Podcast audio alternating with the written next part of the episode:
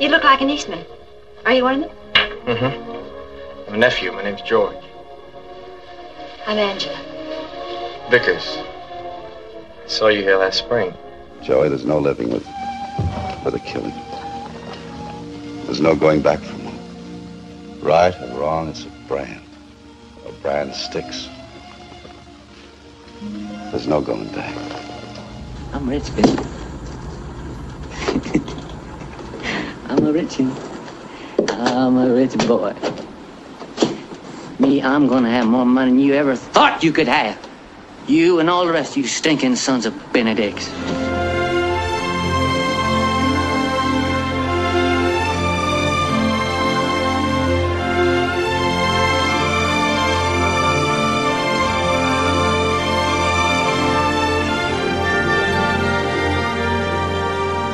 Fala galera, podcast filmes clássicos está de volta com o episódio 87.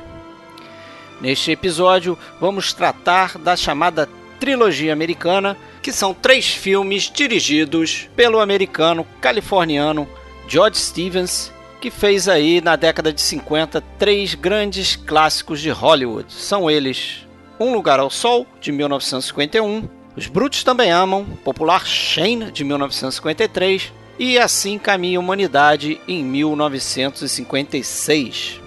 Destes filmes aí, temos um clássico absoluto de seu gênero, que é o Shane, grande western, e temos aí um filme marcante por ter sido o último da carreira de James Dean, um dos grandes atores de Hollywood.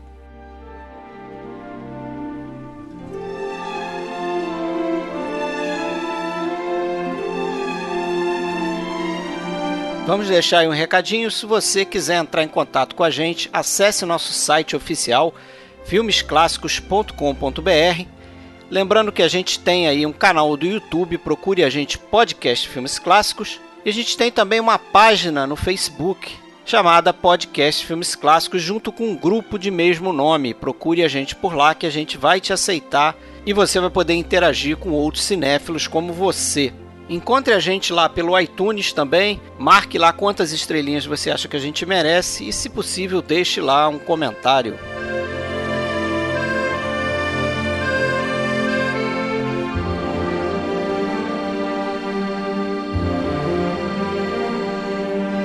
Bom, galera, então vamos começar nosso bate-papo. Hoje a gente vai fazer a trilogia americana, né? Os três filmes dirigidos por George Stevens. Hoje estou eu aqui, Fred Almeida, e Alexandre Cataldo. E aí, Fred? E aí, pessoal? Tudo bom com vocês? Tranquilo, hoje só nós dois, certo? Certo. É isso aí, vamos tocar aí. Vamos lá. Essa trilogia americana. Três ótimos filmes, né? Falar um pouquinho aí tenho certeza que você concorda, a gente falar brevemente aí do, do George Stevens, né? A gente não tem intenção aqui de fazer uma biografia, como a gente faz muitas vezes, né? Passar pela filmografia toda do cara e tal. Mas cabe falar um pouquinho rapidamente do George Stevens, não sei se a gente vai ter oportunidade né, de fazer isso. Você anotou alguma coisa para falar? Ou... Você pode conduzir e se eu lembrar de alguma coisa eu comento. Tá, você interrompe fala alguma coisinha. Sim, Bem curtinho, sim. só para falar que o cara nasceu na Califórnia, né, em dezembro de 1904, morreu lá também aos 70, 70 anos, 1975, março de 75. Nasceu na cidade do Golden State. Isso aí, Golden State Warriors, né? Oakland, né? Oakland. Oakland. Exatamente. Isso é vizinha de, vizinha de São Francisco. Isso aí. Mas é um cara que começa aí trabalhando no cinema como câmera, né? Os pais dele eram atores de teatro, né? Os dois, pai e a mãe. Então ele já cresceu nesse meio artístico, mas ele começa no cinema fazendo trabalho de câmera. É, ele fez dezenas de filmes é, como câmera do Gordo e Magro. Né? Dizem até que ele, ele teria salvo a, a carreira do. salvo entre aspas, né? a carreira do Stan Laurel, né? o Magro porque naquela época lá eles usavam uma espécie de filme é, chamado pancromático, ou melhor, ortocromático, né, que é o filme que eles usavam na época. Ele passou a usar o pancromático, foi o que salvou o Stan Laurel, que esse filme ortocromático ele, ele, ele deixava ali algumas cores é, quase que como brancas, né? É, eram impressas como se fossem brancas. Então Stan Laurel tinha um olho muito claro e, e você vê até naquele documentário sobre George Stevens, tem lá uma foto do, do Stan Laurel num, num, filme desse ortocromático, você vê que o, é co quase como se ele não tivesse menina dos olhos, né? É, eu vi isso aí. É engraçado, eu, não, eu acho que eu nunca soube disso, do que os olhos dele eram claros, né? A gente tem a lembrança, enfim, do, de serem até castanhos, alguma coisa assim. Isso, e acho que muito por conta dessa introdução aí do, do filme pancromático. Dizem que foi o George Stevens que, que ficou sabendo desse filme, resolveu experimentar nos filmes do Gordo e Magro, e aí deu super certo, né? E a coisa continua. Trabalhou para o Hal Holt, né? O, que, é, era o, isso. que era o produtor, o diretor lá do, dos filmes do, do Gordo e Magro. Ele era o quê? Ele era diretor de fotografia, né? Nessa época. É, ele fazia câmera, né? fazia né? Fotografia, câmera. né? Acho que a coisa ali era meio, meio misturada. Isso anos 20 ainda, não foi? Isso. Isso. Depois ele começou a dirigir, né? Nos anos 30, em 1934. É, e a, ali ele fez vários filmes com o Fred Astaire, né? E a Ginger Rogers. Também fez alguns filmes com a Catherine Hepburn, né? É, ele tem uma fase que até na, na, biografia dele que eu andei dando uma olhada, eles chamam de women, women films, né? Ele teve a fase dos filmes de mulheres. É, eu acho que o mais importante ali é o Alice Adams, justamente com a Catherine Hepburn e tal. Acho que ali ele estabeleceu uma amizade com ela e tudo. Depois viria a fazer mais algum com ela. Ah, o, aquele, ele fez a Mulher do Dia, a né? Mulher do Dia, justamente, com que eu acho que foi o primeiro, primeiro em que eles contracenaram, se conheceram, inclusive, na, na filmagem Isso, de, acho que foi desse nesse. filme. E ele, inclusive, foi muito importante para se criar aquele estilo do humor próprio do Spencer Tracy, é, né, aquela coisa praticamente sem palavras, assim, aquele jeito de observar e reagir. Maneira de reagir, né? Rea reagir com, com expressões ao que está acontecendo. É uma coisa muito particular e ele foi decisivo. O Spencer Tracy acredita muito às dicas do Stevens, que já tinha vindo dessa escola do humor ali, do Gordo e Magro, filmes de mulheres, quer dizer, uma coisa totalmente diferente do que ele viria a ser nessa fase que a gente vai comentar mais hoje, né? Do pós-guerra e tal. Vamos tocar. Isso. É, e no final da década de 30 ele faz o Gunga Din, né, 1939, hoje um filme também bastante lembrado, fez algum sucesso na época. Depois ele fez também aquele I Remember Mama, que é um bom filme também, né, um drama familiar e tal. É, esse foi o primeiro dele após retornar da guerra, né? Porque ele foi para a guerra, assim como alguns diretores de Hollywood fizeram questão de, né, de, de servir em diferentes unidades e até diferentes funções. Ele foi é. para filmar mesmo. Ele fez, ele filmou o, desembarque da Normandia no dia D, lá 6 de junho de 44. Ele Acho film... que é o único filme colorido, é, né, que tem. E é um filme muito interessante para quem tiver interesse procurar no YouTube aí tem disponíveis algumas imagens e tal. E também filmou é, e, e, depois filmou toda a campanha é, de, de, retomada, liberação de Paris, né? E, e depois ele teve a oportunidade também de de visitar, né, de, de, e fazer imagens do, do campo de concentração de Dachau, né?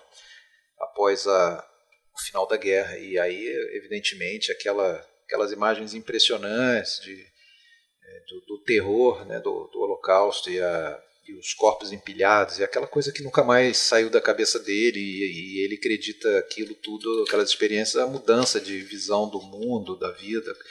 Sem dúvida, passou a ter um pouco mais de é, uma visão um pouco mais sombria né, do, é, certamente influenciou aqui os filmes que a gente vai falar, né? Esses três filmes. E certamente tem influência nisso aí, né? Até porque são filmes feitos depois da guerra, como você falou aí, né? Primeiro deles, Um Lugar ao Sol, A Place in the Sun, filme de 1951. Lançado né, em 51, mas foi, na verdade, filmado já em 49 esse filme. Começou em 49 o trabalho nele. É pelo que eu li, ele, ele foi deliberadamente é, sendo atrasado, até pelo, a pedido do estúdio, para não para não sair junto do Crepúsculo dos Deuses e concorrerem é, e bat, se baterem aí na, na, disputa por Oscars. Acabou sendo uma decisão acertada, né? Porque os dois tiveram sucesso em anos diferentes, né? O Crepúsculo lançado em 50 e o Lugar ao Sol 51. É, certamente. Então aí, o, na verdade, ele gostou bastante, né? Porque ele era um cara conhecido por demorar bastante na sala de edição, então ele teve bastante tempo para é, ele, ele filmava demais, né? Ele, ele, ao contrário de outros diretores aí que a gente já falou, é, me dá a impressão que ele tinha assim uma segurança de que ia editar o filme, né? Porque ele a gente falou isso aqui do Hitchcock e, e, falou acho que mais de um ou outro diretor que era aquele lance de você editar na câmera, né, entre aspas. Quer dizer, você fazer uma quantidade tal de takes que se alguém pegasse para montar o filme, um produtor, por exemplo, fosse montar o teu filme, não ia conseguir fazer muito diferente do que você tinha planejado, porque não tinha take para escolher, né? Ele não, ele filmava bastante, várias tomadas, a gente vai falar isso ao longo desses filmes aqui. Até o pessoal reclamava dele, né? Porque levava. estourava todos os orçamentos, o consumo de, de filme era muito maior do que o previsto. É, levado, né? Até, não sei se foi o James Dean quem que cunhou uma expressão que era around the clock, assim, a, o jeito dele filmar, porque ele, ele posicionava a câmera praticamente em, fazendo uma volta completa, assim. Vários anos. Né? Vários né? anos. Tem a cena no Shane aí que ele faz aí é notória por isso. Agora, esse filme aqui, O Lugar ao Sol, dizem que o Chaplin, né, depois de ver esse filme aí, falou que foi o melhor filme jamais feito sobre a América, né? Um filme que no sentimento do Chaplin aí traduzia bastante o, o American Way of Life, né? É, dar um desconto para essas falas também, né? Não é. Sei. Não, mas eu acho que ele não, ele não quis dizer que eu. Eu entendi o que ele quis dizer, né? Se a tradução foi correta. Que, não, não que é o melhor filme americano que ele viu, eu já vi traduzido dessa forma, mas ele quis dizer que a, a, a forma que o filme fala sobre a América é melhor que ele já viu. É, sobre a América daquele momento, né? Daquele momento. A América né? do pós-guerra, em que os valores estavam um pouco corrompidos, né? aquela explosão da, do consumismo e da, daquele hedonismo, coisa até que a gente comentou recentemente, aconteceu também no Japão do pós-guerra, é natural, né? uma sociedade tem as suas tradições, a sua, o seu modo de vida um pouco abalado, né? É, com tanta gente inclusive retornando da guerra, é, sem esperança, sem emprego, visão cética das coisas, como até de certa forma é o, pode ser visto esse personagem do, do George uh, Eastman. Do, George Eastman do Montgomery do, Clift. Do, Mont, do em Um Lugar ao Sol. Então, é, a, a, crítica dele, a, eu acho que isso foi, aliás, o grande motivo do, do George Stevens escolher esse, esse, essa história para ser o seu primeiro filme sério. Né? Ele voltou da guerra e ele próprio declarou que os filmes tinham perdido um pouco a importância para ele. Os filmes deixaram de ser tão importantes depois de ver tudo aquele terror que ele viu lá. Mas por outro lado, ele próprio falou, é, também se tornaram mais importantes. Mais importantes no seguinte sentido, que ele ia fazer filmes que né, com, com realmente uma uma mensagem mais importante, né? não as comédias, os filmes de mulheres que ele, que ele tinha feito antes. Né? É, eu acho que o, o filme aí já começa é, com essa característica aí, né? Que você falou do. A gente não sabe com certeza é, qual a origem do personagem do Montgomery Clift, né? O George Eastman, mas há indicações que ele é um cara desses, né? Que está voltando da guerra e que está ali naquela estrada pedindo carona, né? Porque ele vai visitar o tio que é rico e prometeu dar um lugar para ele lá na empresa e tal. E é interessante que logo nesse início aí, que ele está esperando lá, né, com o dedo lá pedindo carona, já acontece algumas coisas que eu acho é, legal nesse filme, que é essa coisa do, das antecipações, né? Sim. Eu, eu acho que o, o, o roteiro, né, que é do Michael Wilson, do Harry Brown, e o George Stevens também deve ter um dedo nisso, nesse lance de você é, dar algum, algumas dicas, alguns insights de coisas que vão acontecer depois, né? Por exemplo, nessa cena é, tem aquele momento que ele está olhando para o outdoor e olha, bota os olhos na estrada de novo e passa um carro com Elizabeth Taylor. Sim. Você reparou isso? É, o conversível branco dela. É um conversível branco lá então. Aquela buzina característica. Isso, e ele dá uma olhada, não sabe quem é ela, mas você vê que ele fica com os olhos nela ali, né? É. Já tem alguma coisa. E depois isso vai acontecer em vários outros momentos. Tem aquela, aquela cena é, que eles vão pro cartório e eles vão tentar casar, mas aí tá fechado porque é feriado. E aí depois eles saem. O final da cena o, a câmera continua no, é, é, dando uma sala de tribunal e aquela cena é logo antes dele decidir matar a mulher, né? No caso da Shelley Winters, né? Que você tá falando. Matar, isso, a, a namorada dele. A namorada dele. Mas vamos falar um pouco da, da, da, da, origem né, dessa história, que é aquele livro do Theodore Dreiser, né, que, que era considerado um grande romancista americano. Apesar de que ele já vinha há algum tempo é, sem produzir nada assim de, de, grande sucesso, desde a virada do século, mais ou menos, do século XIX para o XX, né? E em 1925 ele escreveu esse um livro chamado é, An American Tragedy, né? Uma, uma tragédia americana. Foi isso? Isso. 1925, que foi depois considerado a obra mais importante dele, né? Ele voltou a fazer bastante sucesso e tudo. E só que ele, ele, escreveu esse livro também baseado num caso real que aconteceu no, na primeira década do século XX, né, em 1906. Teve um camarada lá que chamado Chester Gillette que é bem a história principal do filme, né? Aconteceu na vida real, em 1906. O camarada matou a namorada, né, afogada no, justamente porque estava interessado, a namorada que estava grávida, como, como no, no, no, roteiro mesmo, né? É, só que os nomes são diferentes, tal.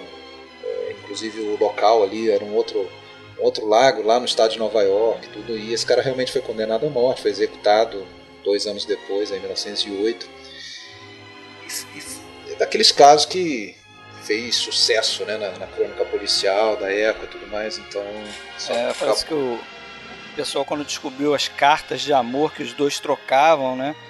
Ali no julgamento, isso chamou a atenção da imprensa, né? Que gosta de valorizar isso e tal.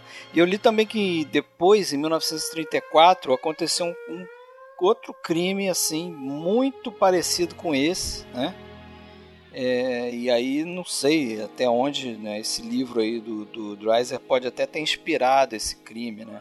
E aí a imprensa passou a chamar esses dois crimes de uma tragédia americana, né?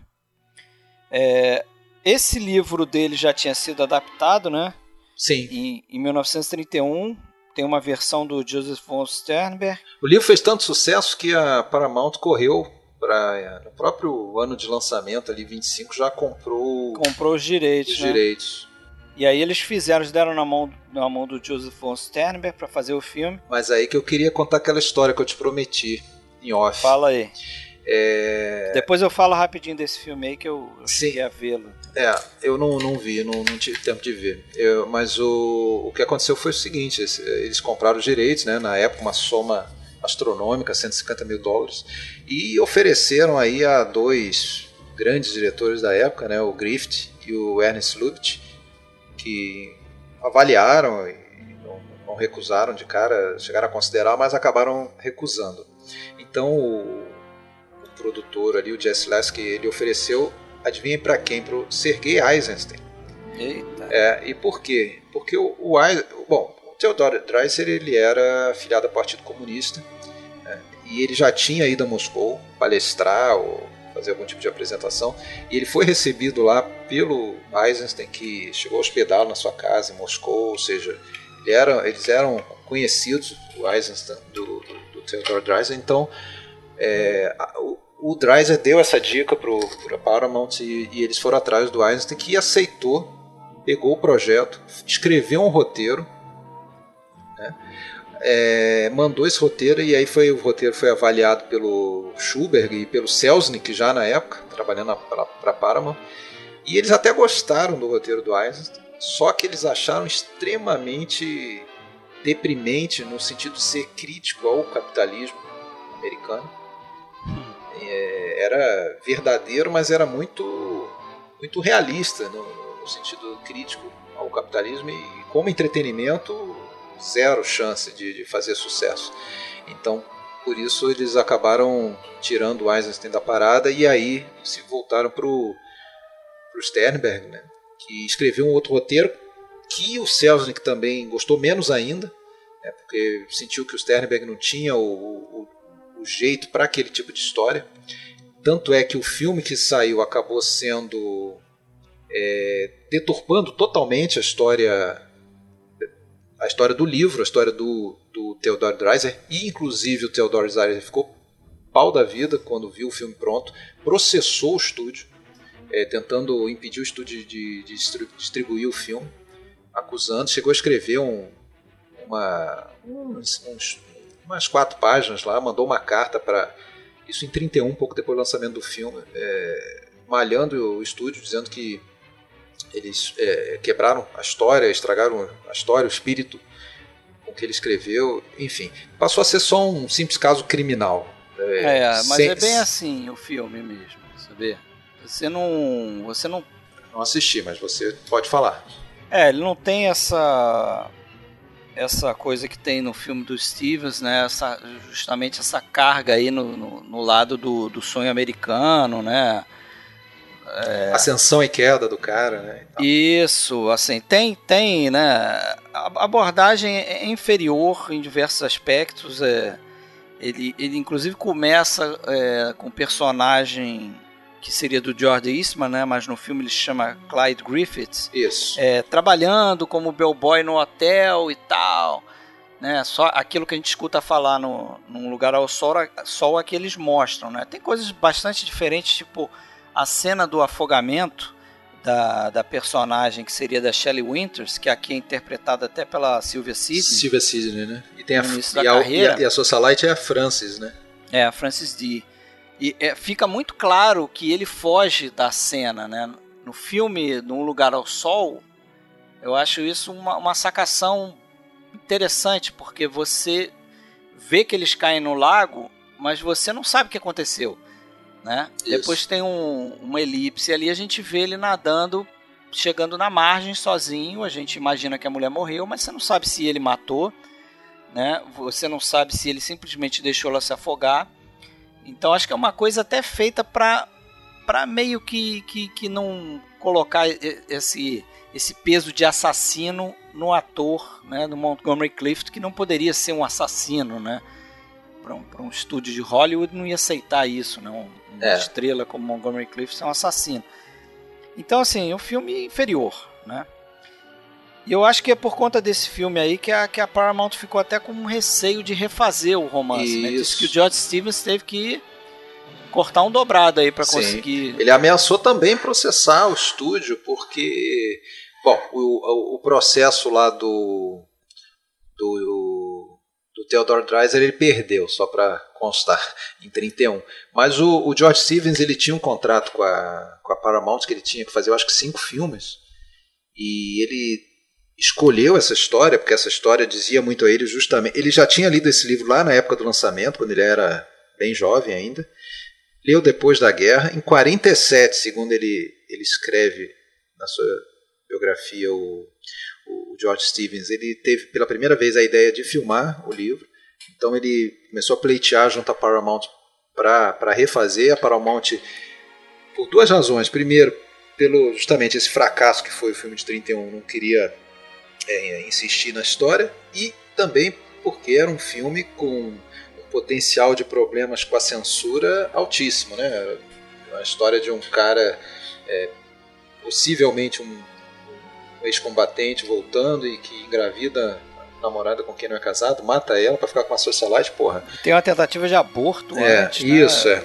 Que é totalmente camuflada, né? Não é falado em nenhum momento a, a, a ideia do aborto, né? Isso aí foi uma grande concessão que foi feita a censura mesmo, para não para não ter problemas com a censura.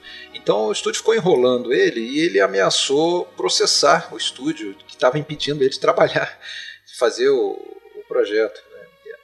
Então não foi fácil. Ele, ele, ele, e ele começou aí uma série de problemas com a, com a Paramount que depois culminaria com a saída dele depois do Shane, né? É. Agora um roteiro aí acho muito bem feito. A gente falou no Michael Wilson, no Harry Brown. O Michael Wilson, só para a gente lembrar Ele foi roteirista nada mais, nada menos que o Lawrence da Arábia e a Ponte do Rio Kwai. É, ele contribuiu também para o Felicidade Não Se Compra, né? só que ele está sem crédito nesse filme. E eu acho um roteiro muito interessante. Assim, tem, tem cenas que a gente. que eu, eu sinto saudade de ver muitas vezes nos filmes de hoje, né? Por exemplo, uma cena bobinha, mas uma cena totalmente visual que você vai lembrar quando eles, ele, o George Eastman lá e a é, qual é o nome dela, da Shelley Winters? Shelley Winters é Alice Tripp. Isso, a Alice Tripp. Eles estão eles estão passeando na rua e a gente sabe que ele vem de uma família onde a mãe é uma fanática religiosa. Ah, sim. É, e tem um momento que ele olha assim, tem um coral, né? Sim, sim. De pessoas da igreja, tem um menino que até fisicamente você pode dizer que se parece com ele e tal. Sim. E ele olha para aquilo e você sabe o que, que ele está pensando. Ele se vê ali. Ele, ele, se vê ali. E aí, e aí é que tá a grande, a grande é, história que o George Stevens quer contar um cara que, porra, é, é até um cara bom, né? Um cara mas que ele embarca num, num, sonho de numa ilusão né de ascensão social numa é, que, que, que, em muitos momentos pode se tornar até uma obsessão né e, e deixando de lado princípios uma base familiar e tudo mais em troca de, de ascensão né você vê que provavelmente ele estava trabalhando lá de carregador de malas no hotel e por um acaso encontrou o tio rico dele isso. E o cara, para ser gentil, falou: Ah, aparece lá, se você aparecer lá, me procura, hein? Mas sem nenhuma é, vontade que ele fosse ou preocupado com ele, né? E ele. Garantindo alguma Mas coisa, ele né? larga o emprego e vai, vai na primeira oportunidade para lá, pedindo carona, atravessando o país, pedindo carona. É. Né? E tanto é que quando ele chega lá, você visualmente, né, naquela recepção primeira dele lá, ele totalmente peixe fora d'água, né? Todo encolhido ali na aquela... cadeira Aquela cena é muito boa, né, cara? Aquela e, mansão enorme e ele não e... sabendo onde se enfiar, praticamente não, não conversam porque não tem assunto. É, aquela, aquela cena mostra como o, o, o, o, é importante o trabalho de direção, né? ensaiar uma cena ali, né? como tratar uma cena, porque é, tem o trabalho ali de, de do plano que ele escolhe para introduzir o, o personagem de George Eastman naquela cena, você vai lembrar ele chegando lá do fundo. Sim, a câmera fica parada. Aquela a famosa... câmera parada, as pessoas aqui conversando na frente, ele chegando lá no fundo, isolado, isso, solitário. A, a, a própria é, atuação do Montgomery Clift, claro, reforça isso. Você vê no, no trejeito dele, né? A forma de, de se mover, ele parece às vezes um, às vezes um velhinho, assim. Meio né? acanhado, meio tímido. Meio acanhado, é. meio, meio curvo, meio coisa. E, e também a cena, é, quando ele senta no, no, sofá, ele senta de um lado e todo mundo está do outro lado, né? Pois é. Aí, aí, cria, assim, uma tensão ali só com esse tipo de plano. É, ele é o, o famoso outsider mesmo, né? O cara que, que tá no, no lugar errado, né? Ali não é o métier dele, mas ele quer, e, mas não, não vai conseguir aquilo por aquela família dele, né? A família, o lado rico da família dele. Ele vai depois ver uma possibilidade através da, da moça, né? Da, da socialite que ele conhece ali junto da família, mas que não é da família, né? Então, é. Mas esse é o grande, é o grande tema do filme, né? Essa questão do, do sonho americano, embarcar nesse sonho de, de, de ascensão social, o famoso alpinista social, né? Consegue um emprego, aí já fica meio que puxando o saco lá dentro, fazendo relatório do, de como que pode melhorar a produção. Quer dizer, já fazendo coisas que não, não são da alçada dele, né? Para justamente cair nas graças do, do tio. Chamar atenção. Chamar né? atenção e consegue, acaba virando supervisor e tal. E acaba até sendo chamado para festa, onde daí começa lá o romance dele com a, com a Angela Vickers, da Elizabeth Angela Taylor, Vickers. né? Elizabeth Taylor, né? Novinha ali, né? Novinha. Acho que estava se estabelecendo como atriz adulta, né? Em papéis Sim. principais. Ela já tinha feito ali um, um, bom papel no filme do Vincent Minelli, aquele Pai da Noiva. Pai da Noiva, isso. Com Spencer Tracy. Bom, eu, já, eu um dos filmes infantis aí que eu que eu até tenho e de vez em quando revejo, é o A Força do Coração, um filme da Leste de 43. Isso. Que ela era, ela era uma atriz mirim, né? Ela é atriz só... mirim, com 11, 12 anos, tá nesse filme. Ela e o Rod McDowell. Pois é, mas só, só pra gente ter uma ideia de como ela estava em ascensão nessa época, é, nesse mesmo ano ela fez o Covades, que ela faz um papel sem crédito. Ela faz uma moça lá, acho que não, não quando tem uma coisa numa arena lá, ela tá lá e tal. E tava surgindo ali. E, e o Montgomery Clift, quer falar ainda da Elizabeth Taylor? Não, não, eu só ia falar que ela era uma pessoa muito popular e querida, né? Ou, ou, ou muito dada, no bom sentido, porque é, praticamente todos os atores que contracenavam com ela viravam amigos pro resto da vida, né? Ela sempre foi muito ah. amiga do Rod McDowell, com quem ela fez lá com 12 anos de idade virou a super amiga do Montgomery Clift, super amiga do Gary, do Rock Hudson e até se deu bem um pouco com, com James Dean, coisa que era raríssimo. Ninguém se dava bem com ele. Dean era difícil, né? É, até com Michael Jackson depois, né? Ela virou super amiga do Michael é, Jackson. É, pois é.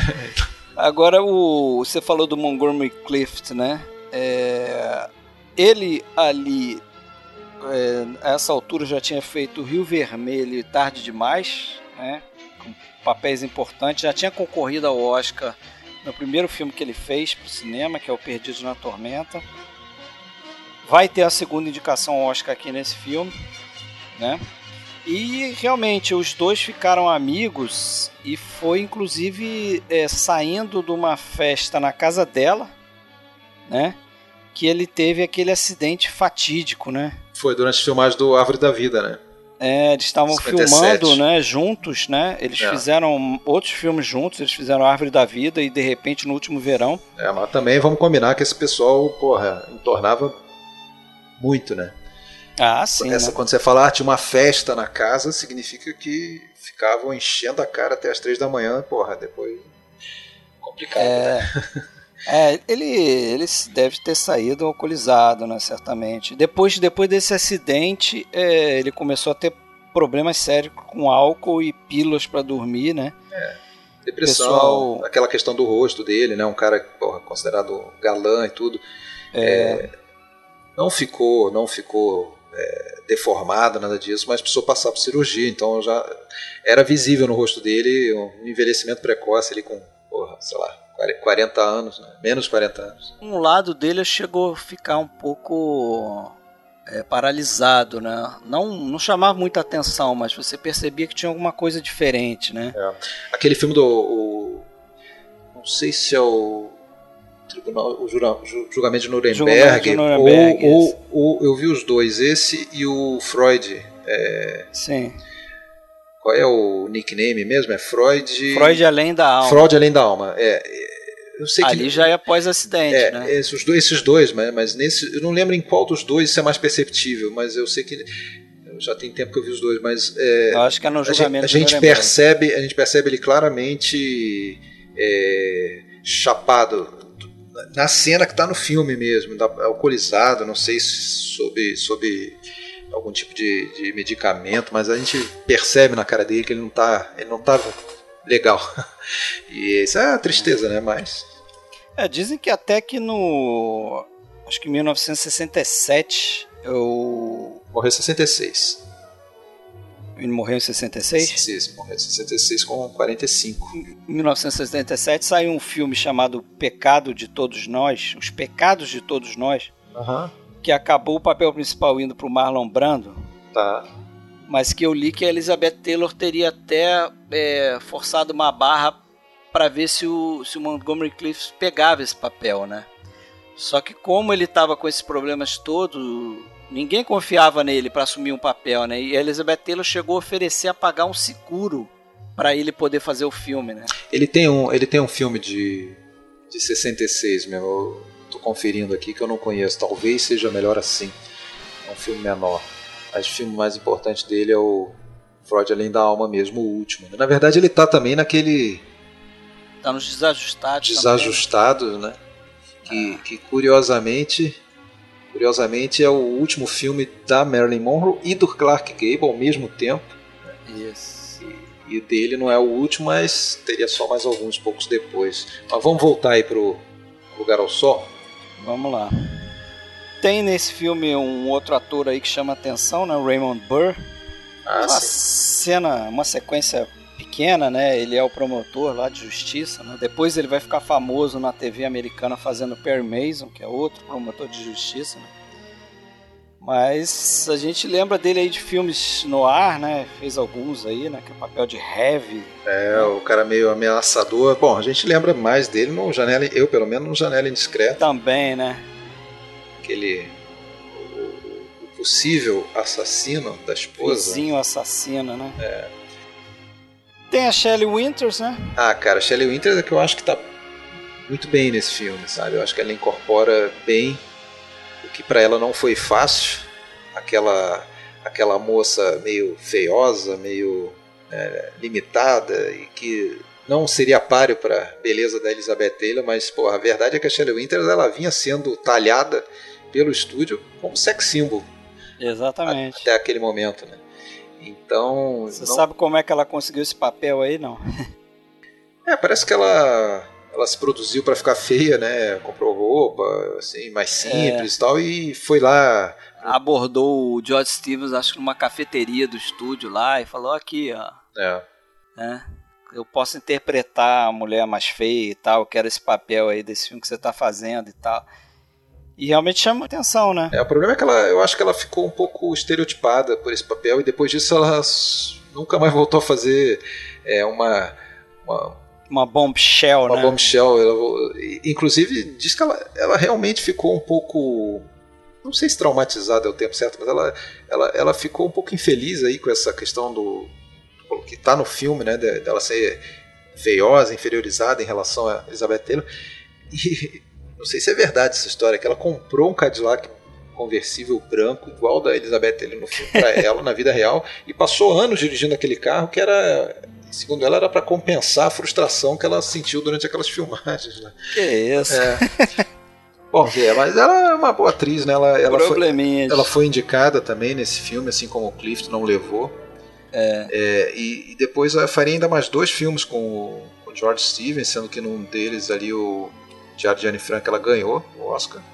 Né? Eu vi essa estatueta lá na, tá lá na casa de Anne Frank. a, a, em exposição lá é, em Amsterdã, tá lá o Oscar dela. Eu achei interessante porque ela, ela doou o Oscar pa, para a, o museu em Amsterdã da Casa de Anne Frank, né? atribuindo o sucesso dela à, à história né? que, ela, que ela interpretou. E depois também está na maior história de todos os tempos, né? Filme bíblico aí do, do George Stevens, que também era um camarada, como outros diretores que a gente já falou, bem versátil, né? Gostava de fazer tudo. É, né? fez de tudo um pouco, de certa forma. É. Agora a cena do lago é a cena final dela, né? É, chega a dar pena, dá dó e também dá certa. Não sei se raiva é a palavra certa, mas sei lá, aquela cena é uma mistura de emoções ali, é. eu acho, pro espectador. E não, e não dá, eu acho que você vai concordar comigo, não dá para olhar para aquela cena e não lembrar do Aurora, né? Não dá, sem dúvida. Né? Porra, Lembra muito, demais muito. aquilo ali. Lembra demais. Eu acho que foi uma homenagem consciente, né? Sim, Porque sim. É, a, é, a, mesma situação, né? É Praticamente. É, é patente, é.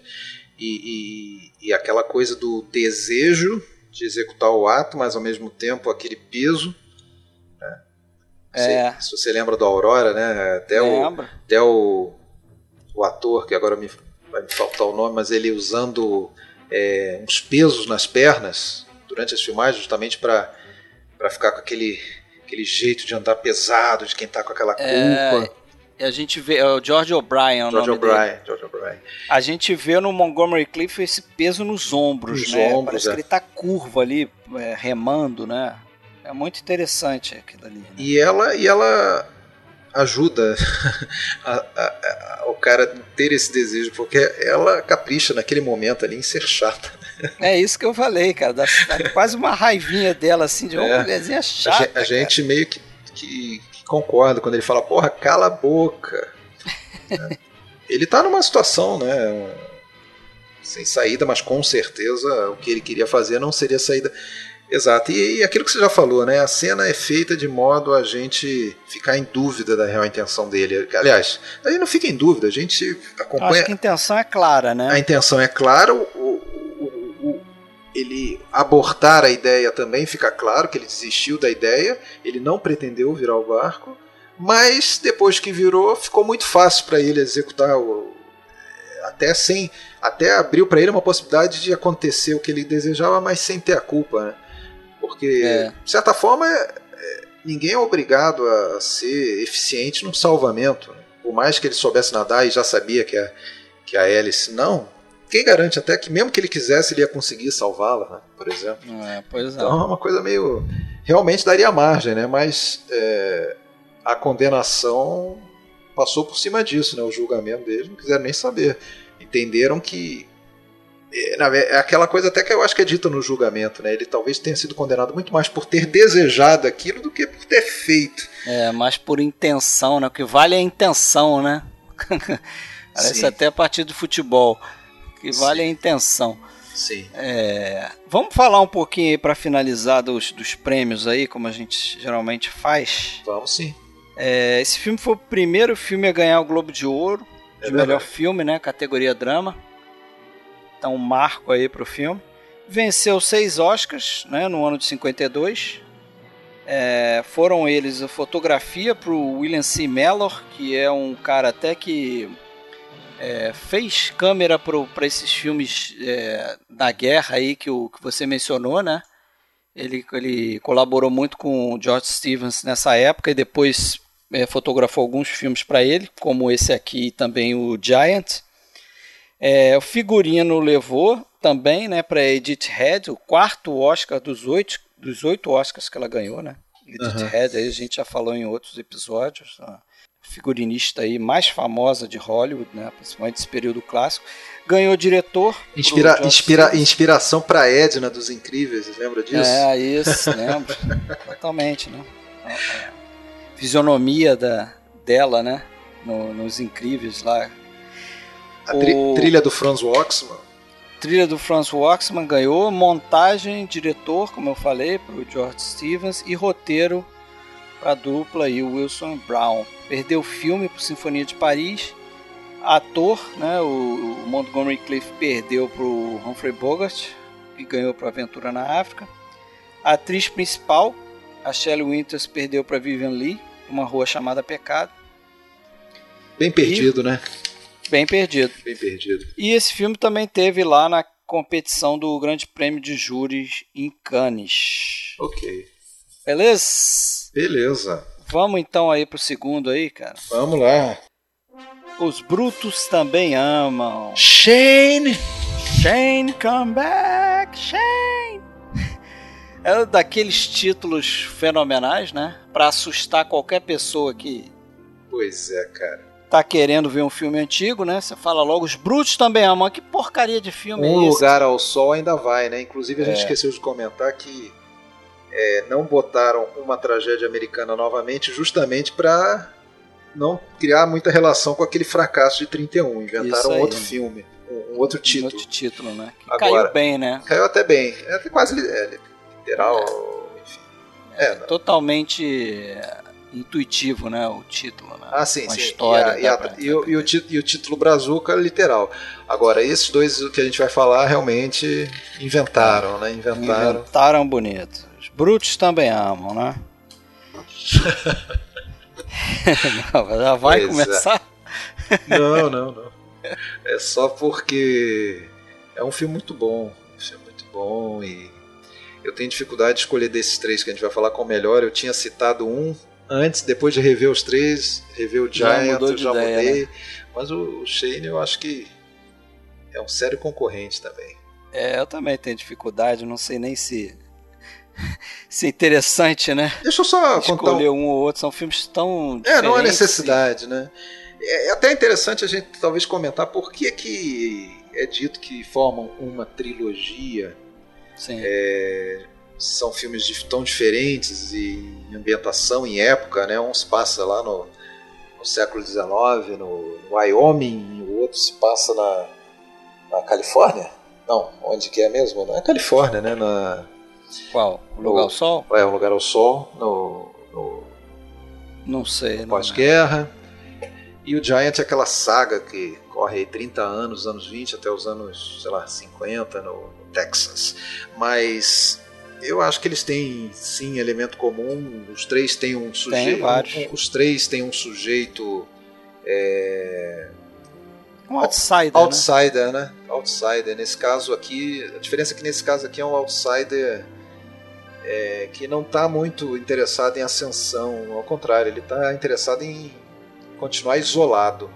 É, mas ele tem uma característica semelhante com o George Eastman, que é essa coisa de tentar mudar de ambiente, né? É, ele está tentando se criar num ambiente que não é dele, né? No caso do Eastman é sair da pobreza para entrar na, né, no meio ali do, dos ricos, né, ascensão social, como você falou, e aqui no caso do, do Shane, é, ele meio que, que ensaia ali uma vida de, de fazendeiro, né? Enquanto que a gente vê ali que, Mas você no entende, fim das contas, ele é um pistoleiro, né? Mas você entende que ele quer mudar de vida? É, para mim, ele não tinha não, intenção de ficar ali, não. Ele acho que ele, tá ele nunca teve intenção, mas me chama a atenção, aí a gente tá pulando pro final, o diálogo final dele, que ele meio que fala alguma coisa nesse sentido, né? É, não dá para começar uma vida com uma matança, né? Então é difícil você mudar quem você é. Ele fala isso pro garoto, né? É. Bom, e quando aí... ele falou isso, eu me lembrei do George Eastman, mas vai lá. Não, eu ia comentar, você até falou essa fala e até disse que nós vamos pro final, mas na verdade essa fala, ela tá na origem de, do Shane, né? Porque é praticamente o George Stevens falando ali. Justamente aquela visão do cara que viu o terror da guerra, viu o terror de um campo de concentração, mudou a sua maneira de ver o mundo, né? E ele dizendo dele próprio, né? Você não, depois de ver aquela matança, você não, não, não consegue voltar daquilo, você não consegue voltar a ser a pessoa que você era. Então, é, isso estava na origem dele. Os vários diretores americanos que estiveram na guerra, a maioria deles, ao retornar, deram um jeito de fazer o seu filme de guerra né? William Wyler fez lá o, Os Melhores Anos de Nossas Vidas, o John Huston, o John Ford, evidentemente. E ele sabia e pretendia fazer o filme de guerra, mas ele meio que evitava o assunto. Né? Ele, e ele até chegou a falar que esse filme aqui, o Shane, de certa forma, era o filme de guerra dele nesse momento. Porque ali tinha uma, uma simbologia toda da guerra. No caso, a guerra pela terra, lá no oeste, aquela coisa do dos vaqueiros, né, do, do dos rei, rei, do gado contra o, os rancheiros, o cara que queria ocupar uma terra. Os até, lavradores. É, né? até naquele momento ali tinha uma lei, né, tal do homestead, que, que permitia é, o cara se estabelecer se tivesse um pedaço de terra e estava amparado pela lei, mas tinha a milícia lá do do você que está no Rio aí, você está entendendo é. bem sobre milícia, né? A milícia do, do, do, do, do vaqueiro lá querendo expulsar ele na marra. Pois é, deixa Eles, eu só fazer um, um, adendo aí, contribuir com o que você está falando aí, porque esse, esse, esse filme é baseado num livro né, de um cara chamado Jack Schaefer. E tem uma certa noção de que esse cara, quando escreveu o livro, esse exatamente esse conflito que você está falando entre criadores de gado e lavradores, é, ele buscou de um conflito histórico que aconteceu numa, num condado chamado Condado de Johnson. Isso, em 1892, no Wyoming também, Johnson County Isso. War. Isso. E, e, e para quem quiser entender melhor esse conflito aí, tem que ver aquele filme do Michael Timia no Portal, Portal do Paraíso. Do Exatamente. É, é, é, central, esse conflito é central na, na história do Michael Timino lá. Sim. Mas continua. Não, aí você tá certo. Aí o, o Schaefer escreveu em 49, também fez bastante sucesso, também a Paramount comprou os direitos imediatamente. É... E aí indicaram pro, pro George Stevens um, um, um cara que é, é, tinha ganha inclusive prêmio Pulitzer, chamado A.B. Guthrie Jr., mas que não sabia nem como é que era a cara de um roteiro para cinema, nunca tinha nem chegado perto de um roteiro, mas ele acabou realmente trabalhando no roteiro desse filme baseado aí, né, como você falou, nessa, nessa história real ali, né. Agora, então o George Stevens ele via esse como o seu filme de guerra, em certa medida. Né? Alguns dizem que depois ele faria o seu filme de guerra quando fez lá o, o Diário de Anne Frank. Também não é bem, né? É, a guerra está no pano de fundo, evidentemente, central, inclusive, mas não é um, não dá para dizer que é um filme de um guerra. Filme de guerra é. mesmo, né? Pois é. Se for começar a viajar muito, você vai dizer até que a maior história de todos os tempos é um filme de guerra, né? os judeus contra os romanos, enfim. É, isso aí, Ben-Hur, por aí é... vai.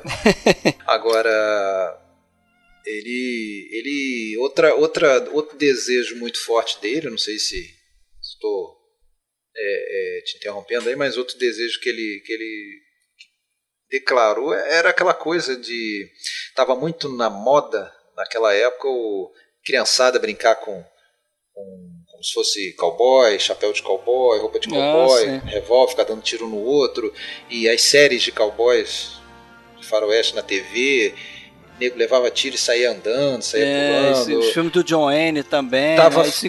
tava ficando muito surreal o negócio, muito afastado da realidade, e ele também vindo com aquela coisa que ele viu tanta gente morrendo na frente dele na, no front, ele ele queria fazer um filme para desmistificar, desmistificar, esse negócio. Né?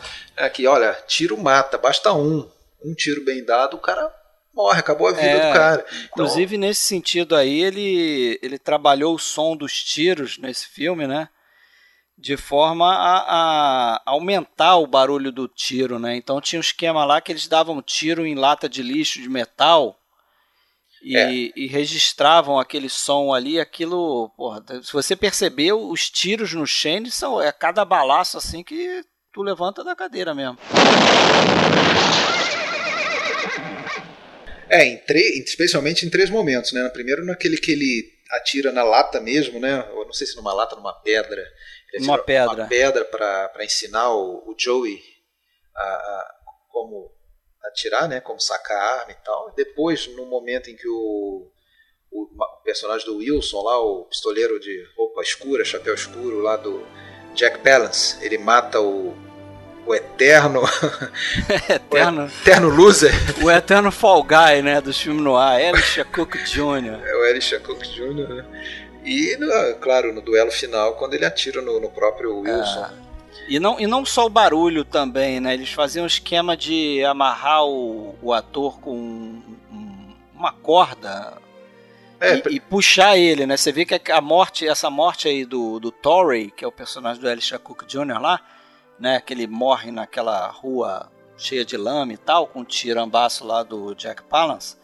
É, você vê que ele, o ator não pula para trás quando ele leva o tiro, ele é puxado. Né? Uhum, sim. Ele tem um coice ali da, da bala. Então acho que ele quis muito, muito deixar isso claro, né? O, o poder que a arma tem é, no corpo humano. Né? É, alguns chegam a dizer que foi o início dessa coisa da violência, como fala, né? Violência gráfica, aquela coisa do que viria a combinar com o nosso amigo Tarantino aí décadas depois, que começou nesse filme, né? De, ser até um pouco expressionista nesse sentido de, de excessivo.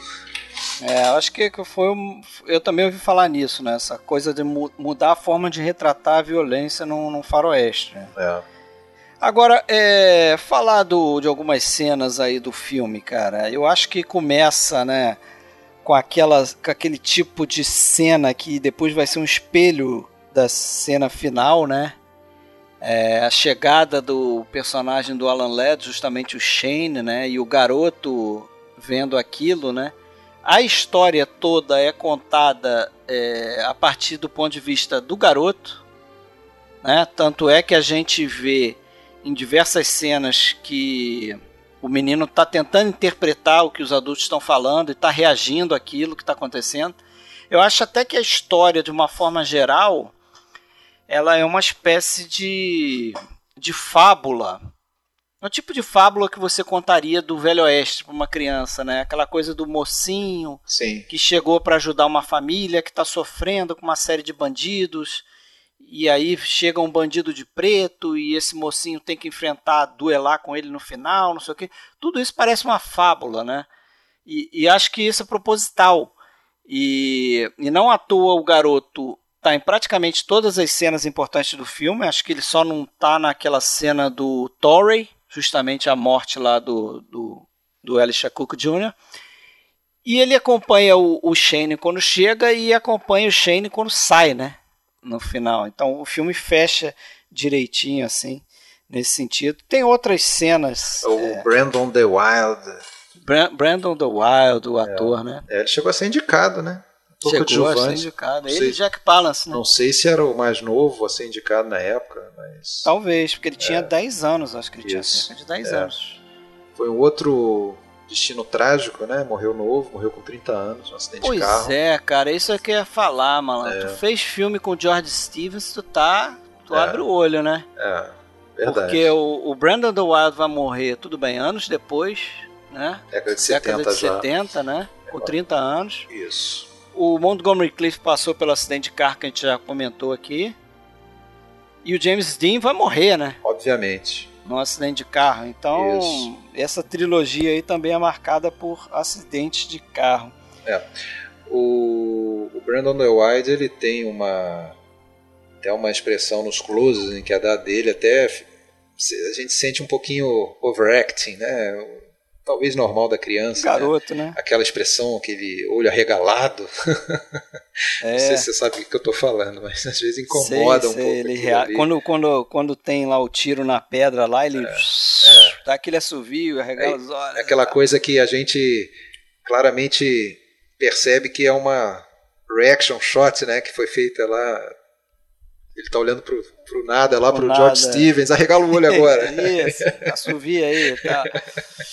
Mas é interessante você falar de, dele, né, e continuando falando dos atores, porque eu acho que ele foi o único que talvez emplacou de, de primeira aí no filme, porque não era a intenção inicial do George Stevens contar com Alan Ladd, nem Jim Arthur, nem, nem Van Heflin, né?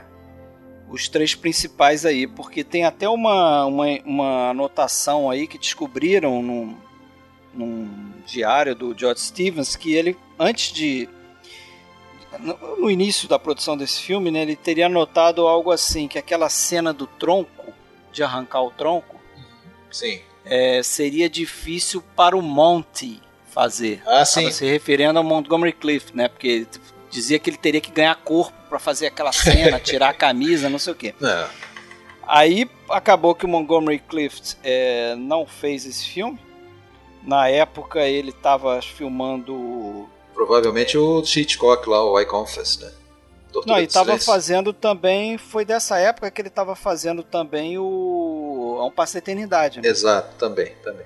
Também. 53. 53. Bom, se bem que o Shane também foi. É, sabia que ele foi finalizado antes do Matar ou Morrer ser, ser filmado, né? Foi em 51. Os filmes do George Stevens demoravam a pós-produção. Ah, é, ficava é. tempos e tempos montando ali, né? É, esse filme foi, foi anterior até o Matar ou Morrer, a filmagem dele. Mas vamos lá.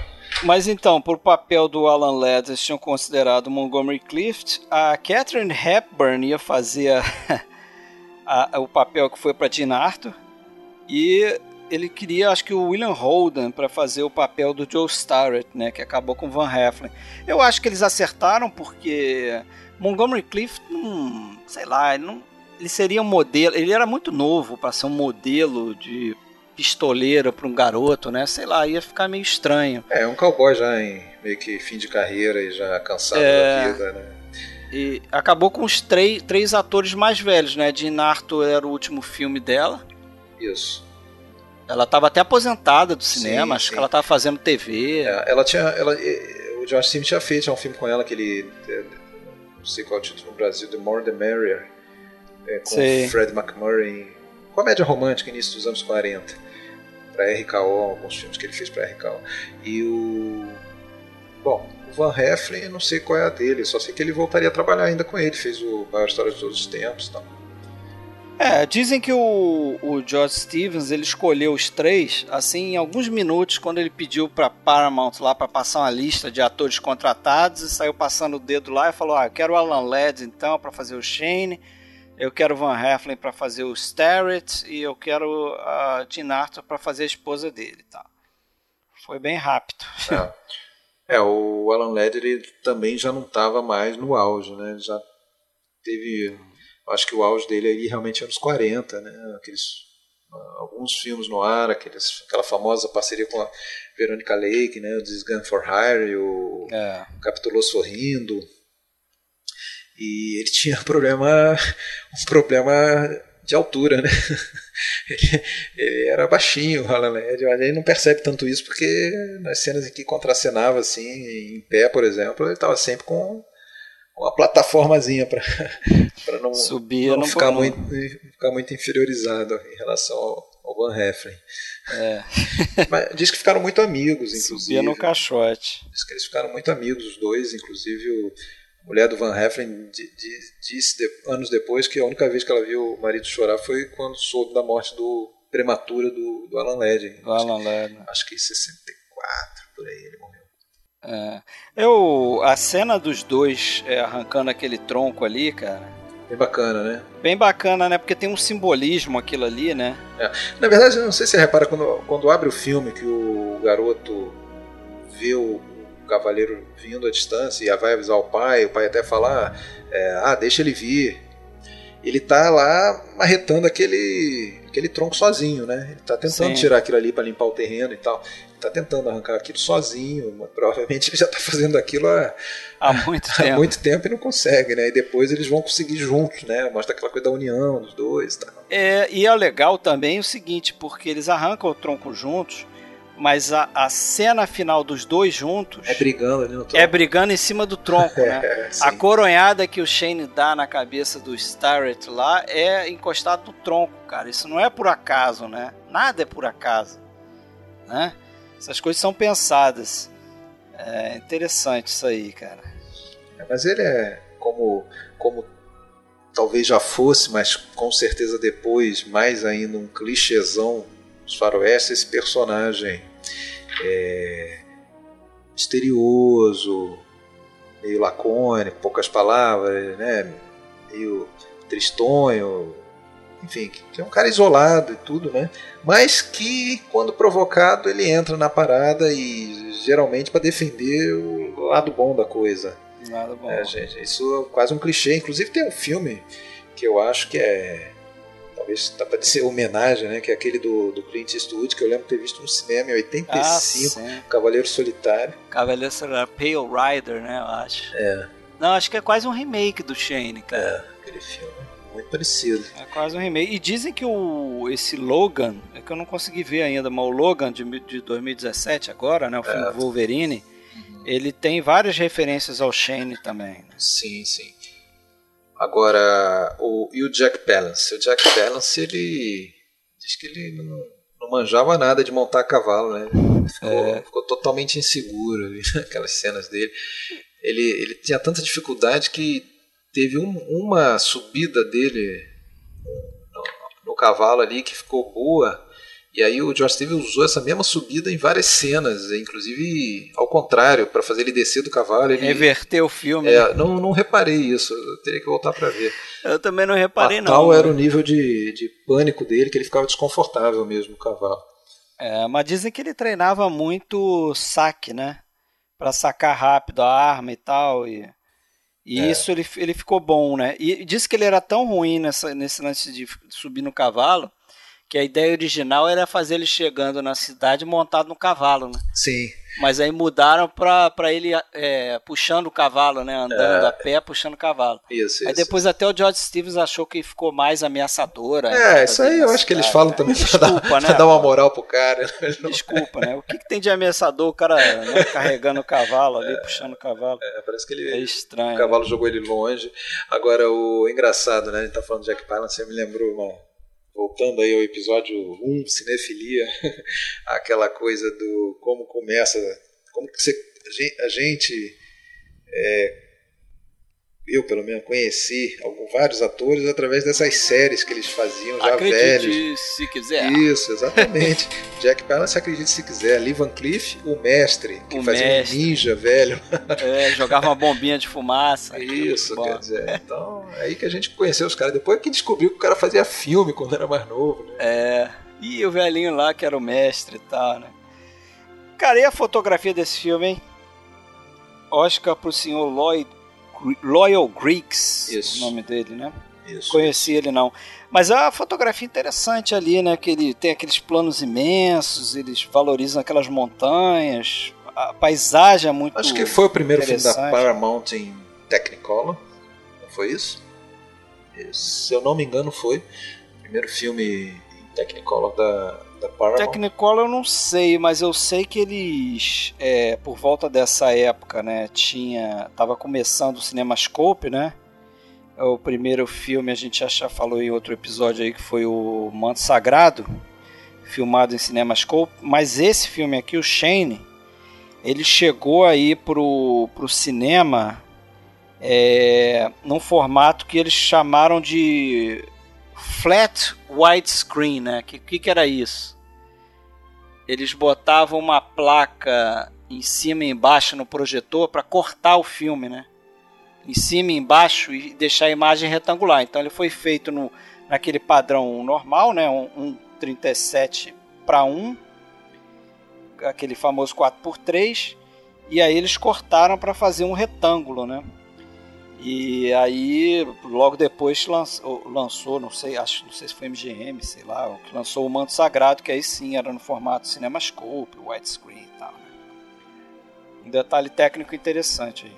Pois é, é, nesse filme é fundamental aquela paisagem da, daquele. Isso aí foi filmado no Wyoming mesmo, num lugar chamado Jackson Hole, e tinha aquelas montanhas no fundo lá, tal das Tetons. E e elas estão em várias cenas lá no fundo, inclusive ele usou o tipo de lente que destacava aquilo lá, né? Não ficar muito pequenininho lá atrás. É, eles, eles usavam lente teleobjetiva, teleobjetiva né? Até para filmar os, os personagens, em vez de filmar com uma lente grande angular, eles filmavam com a teleobjetiva. Aí aquilo aproximava o fundo da, da frente, né, dava a impressão que as montanhas eram maiores. É, eu, um, uma das uma das casas ali da, da, da é, das propriedades, a do, não, não a do não a do personagem do, da família lá do Starrett. Do, do, dos, Starrett, mas do, do, do, Ernie Wright, que é aquele cara que aparece primeiro dirigindo a carrocinha e tá louco para vender o negócio, para fugir, e acaba indo mesmo. Aquela, aquela casa tudo isso foi construído para filmagem naquele lugar ali, né, e foi a maioria foi desmontada depois, mas essa ali ficou. É, e até hoje está lá, já virou ruína, foi classificada como ruína pelo Parque Nacional lá do, do da região ali. E, e, existe ainda aquela locação que foi, aquela, que foi construída ali para o filme. Agora, o que eu ia te falar. A gente falou daquela coisa da, do, da violência, o som dos tiros, violência gráfica. Quem se inspirou muito nisso foi o Warren Beatty, né? Depois é. ele cita isso como influência direta para ele fazer o Bonnie and Clyde. Né? É, ele produziu o Bonnie and Clyde, Bonnie and Clyde, né? Então teve, tem até uma história interessante, né? Ele fala que ele levou o Bonnie and Clyde para para passar lá no, no, cinema em Londres, ia ser exibido para os críticos e tal, pessoas do cinema e tal. E aí ele, porra, animadão, né? Falou, cara, o som dos tiros aqui nesse cinema vai fazer uns porros, não sei o que, vai ser ótimo. Aí durante a projeção, porra, os tiros xoxo pra caramba, né? Aí ele foi lá em cima na cabine lá do projecionista e falou, cara, o que tá acontecendo com o som aí? Que... Aí o cara, não, é. Pô, sabe que eu corrigi, eu tive que corrigir aqui o som, porque o som tava uma. Eh, o cara não reconheceu o Warren Beatty, né? não sabia que ele era produtor do filme. Falou, pô, o som tá uma merda, tudo mal mixado, cara. Eu não, eu não pego um filme ruim assim, de mixagem, desde o Shane. Quer dizer, mesma coisa que ele, que ele tentou atingir com. né? É. Com Bonnie Clyde e conseguiu, o, o cara, cara desfez, cara. O cara, o cara não entendeu. É porque o som dos tiros estava muito dispare, né, em relação aos outros sons. Agora, além do Cavaleiro Solitário, tem mais uma daquelas influências bobinhas, mas porra, a, quando quando ele a primeiro encontro dele lá na, na no bar, o cara joga uma gracinha para ele lá o personagem do Ben Johnson. É. Ele fala o famoso You're speaking to me. ah, é, eu, lembrei disso também, cara. Eu pensei no Robert De Niro. Are you talking to me? ah, quem sabe, né? Scorsese viu esse filme. Aí veio que puxou daí. Agora deixa eu contar uma história engraçada. Conhece a história do urso, não? História do urso, não, essa eu não conheço, não. Pode tu vem, tu vem de Eisenstein ou vem de urso? Para mim e para os nossos ouvintes, pra, amigos. Pra mim, uma história engraçada que eu ouvi na trilha de comentários aí do filme. Diga lá. Diz que um belo dia é, de filmagem chegou um assistente no, no set de filmagem e tinha um maluco lá vestido de urso. Aí o cara não entendeu nada, né? Perguntou, pô, o que, que, que esse cara tá fazendo vestido de urso aí? Aí a galera ali da, da, da, filmagem ali, pra sacanear esse cara, pra sacanear esse assistente, virou pra ele e falou assim: Cara, isso aí é uma cena que o Josh Stevens tá querendo fazer. Que entra um urso na cabana dos Starrets e assusta lá o personagem do Van Heflin, da Dinarta. Aí disse que o cara ficou louco, mano. O cara falou: Cara, vocês estão doidos, isso não tá no roteiro, não. esse cara, esse cara vestido de urso está ridículo, não tem nada a ver com o, com um urso de verdade, isso não vai, não vai funcionar, não sei o que. Aí depois eles contaram de verdade pro cara, né, que aquela cena que tem pro final do filme, que tem a briga lá entre o, o Starrett e o Shane, é, tem uns planos de uns cavalos assustados, né? Aí, na verdade, eles botaram um cara vestido de urso para assustar os cavalos, entendeu? É, sim, sim. E o cara achou que, porra, ia ter uma cena com um cara vestido de urso invadindo a cabana. Ridícula desse jeito, né? Babaquice. Babaquice. Agora, já que a gente chegou no final aí, é, nessa cena aí. Cara. Diga. Pensa aqui comigo, tu não acha uma baita de uma forçação de barra? Eu achei meio um furo assim do roteiro, uma licença poética sem tamanho. O, o casal deixar o garoto ir atrás do Shane. Pô, o cara vai vai enfrentar o bandido lá no meio da cidade de madrugada. Ele fugiu, né? Ah, mas a, a mãe vê ele fugindo e não faz nada. É uma licença poética, né? Convenhamos. É, não, não estraga o filme nem nada, evidentemente. Rola uma paixão do garoto pelo Shane, assim, uma paixão no bom sentido, né? Aí não tem nada de sexualidade, mas a. de, de, de, de, Sim, de apego mesmo, né? Ele, aquela. E, pô, aí tem o final do filme que é famoso, né? Daquelas best quotes lá, melhores falas do, do American Film Institute, né? O famoso Shane, come back. É, é. Meu pai tem coisa para você fazer, minha mãe quer que você fique, eu sei que ela quer. Pô, é. Primeira vez que você vê até emociona, né? Depois você já, já sabe que vai que, que ele ah, vai falar. Final, o final é muito marcante, né? é. né? O, o, o, duelo também final, que eu acho uma coisa legal do filme também é que ele não antecipa, né? Eu fico a impressão que boa parte dos filmes hoje é, eles correm logo para botar o, o, o personagem principal do filme, dar uma demonstração que ele é fodão, né? Que ele atira pra caramba, que ele e nesse filme não, você ele tem uma postergação do de você realmente ter certeza que ele ele atira pra caramba e ele é rápido no gatilho, né? A gente só vê depois quando ele atira na pedra e duelo mesmo só tem no final, né? Com armas entre ele e, e os caras lá, né? Sim. sim. Vamos pro então, vamos pro próximo filme. Vamos lá. O só terceiro da nossa trilogia. Filme, só fechando aqui com o Oscar, então, que ah, concorreu ah, a seis, né? Ganhou um só, fotografia. E você já falou aí, Jack Palance e o Brandon Dowell perderam para o Frank Sinatra no Passo da Eternidade. E concorreu a filme, diretor e roteiro também, né? Então vamos lá para o último. Vamos lá. Último filme. É o último filme. Assim caminha a humanidade. Mais um título brasileiro meio esquisitão, né? Eu acho que é quase unanimidade. Título original qual é? É o Giant, né? Eu acho que quase todo mundo que a gente conversa aí fala que prefere o título original. Acho que não tem nenhuma dúvida nisso. Deram uma inventada. E, e nesse caso não é só que fica esquisito, né? É aquela coisa que perde o peso que teria o, o título original, né? O, o, perde-se o peso, a, a, mensagem que está contida no título original, pretendida pelo por quem fez o filme, né? Você até tem a falar sobre isso, né? O que seria o giant do título original, o gigante?